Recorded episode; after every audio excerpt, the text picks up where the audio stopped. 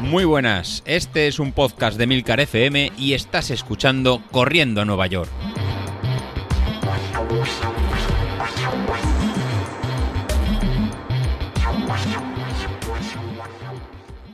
Pues no dice el tío que ha dejado la Coca-Cola, que antes a veces pecaba que si los croissants también caían regalices, palomitas, gominolas.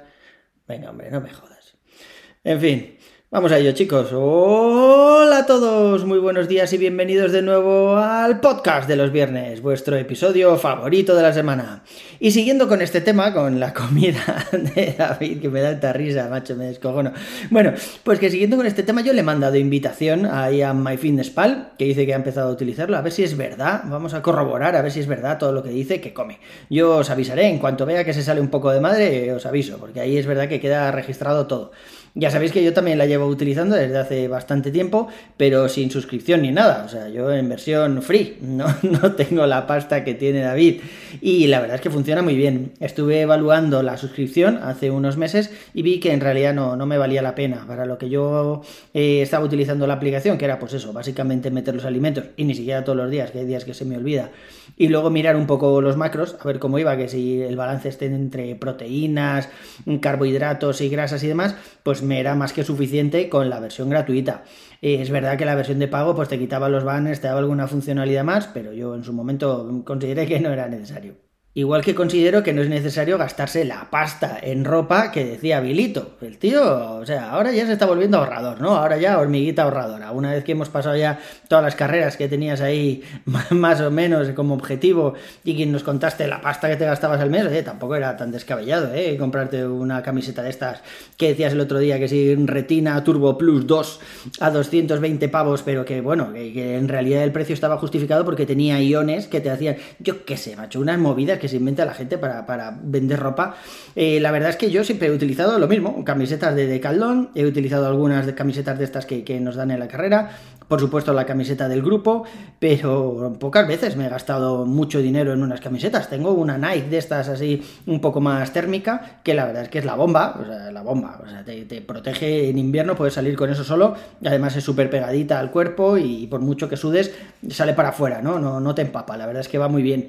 Pero vamos, aún así creo que me costó 40 pavos y ya puse el grito en el cielo porque me parecía carísima. Y luego al final esto es lo mismo de todo. Yo tengo un amiguete en Valencia, se llama Carlos, de aquí le mando un abrazo a ver si me está oyendo.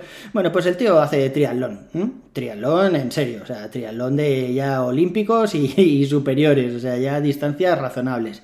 Y nos contaba la primera vez, cuando llegó él y otro amigo, se llama Jesús, que siempre van juntos los dos, como zipizape. El caso es que fueron los dos a la primera carrera y que la gente los miraba raro, como diciendo, estos dos tíos mayores eh, con ropa barata, ¿qué cojones hacen aquí? Oye, y luego los tíos, la verdad es que entrenan mucho, van muy fuerte y, parece ser que, que, luego se ganaron un poco el respeto de toda la gente que llevaba ahí en ropa de marca, monos de estos de nadar que valen 300 pavos para que no te entre agua en las pelotillas y un montón de pasta en, en al final es lo mismo de siempre, o sea, si tú estás fuerte, si entrenas bien, hombre, no te digo que vayas con unas zapatillas chusqueras, con unas paredes o una J. Hyber, pero no sé, yo creo que a partir de cierto nivel el material que lleves pues puede ayudar, pero no te hace ganar o perder una carrera creo yo. Eh, a niveles de Bekele y Kipchoge y compañía, pues, pues si les ayudan a arañar tres segundos, pues igual esos tres segundos le hacen eh, bajar el récord del mundo o ganar al otro compañero, ¿no? Pero yo creo que a nuestros niveles ni de coña. Pero todo esto nos ha servido para ver que Bilito pues sigue desmotivado, el tío no, no, encuentra el tiempo. Y da igual lo que digas del curro, macho. O sea, por ahí hemos pasado todos. El curro, bueno, pues sí, puede ser que hay días que tengas muchísimo más trabajo, vale, pues ese día no sales. A mí me pasó ayer, tuve que ir a Barcelona así en el día y cogí el ave de las seis y media de la mañana.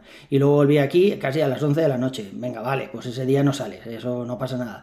Pero al día siguiente sales y con más ganas aún. Que me digas que tienes mucha carga en el curro y que por eso no estás saliendo, eso no, no no se lo cree nadie, Bilito, macho, que te conocemos, que sabemos cómo eres, que has salido a primera hora, que has salido a mediodía, que has salido por la noche. O sea, no nos vale como excusa. Y bueno, respecto a mi maratón, que me habéis preguntado ahí varios en el grupo, pues la verdad es que sigo con dudas. Y Godes, que, va viviendo todas mis dudas, está también en las mismas.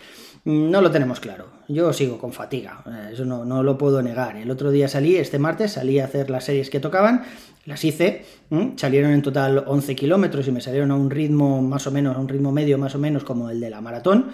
Pero no voy, no voy cara al aire. O sea, fueron 11 kilómetros, mm, acabé con las pulsaciones a 181, creo, algo así, bastante altas para el ritmo que era, y la verdad es que no me veo con fuerzas. Mm, sigo subiendo al segundo piso y llego fatigado.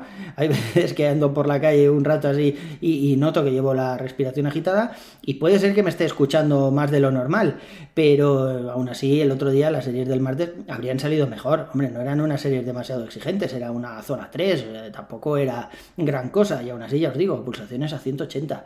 Esto no es normal, yo creo que aún me pasa algo. Y sigo con el pañuelo de vez en cuando, tengo ahí algo de moco aún, a veces me da la tos, así que creo que lo mejor de momento va a ser esperar. No voy a cancelar nada, voy a ver qué tal va. Eh, Godes me dijo que esperara la tirada del domingo, pero el, fin de semana pasado no pude hacerla. Ah, bueno, Vilito, después de la caña que te he dado con el que querer es poder, yo no pude hacerla porque no me salió los cojones, básicamente. O sea, estaba muy cansado el fin de semana. Mi mujer me dijo, vas a madrugar otra vez con, los madrugones que te pegas entre semana. Y yo, pues mira, pues tienes toda la razón del mundo, la mierda despertador. Así que no salí porque no me dio la gana. Y ya os digo, este fin de semana sí que quiero probarme, más que nada para saber si tengo que anular o si no.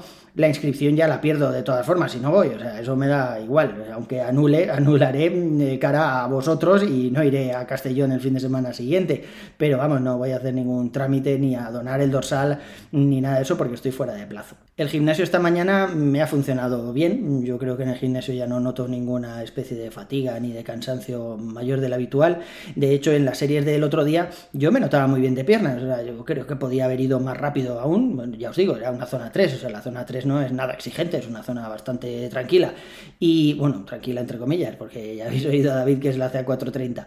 Bueno, da igual. El caso es que la zona 3 para mí era una zona que siempre me ha resultado cómoda, pero de, lo que dicen de caja, ¿no? de pecho y de respiración y demás, me noto la respiración más agitada y eso hace que las pulsaciones se me pongan por las nubes.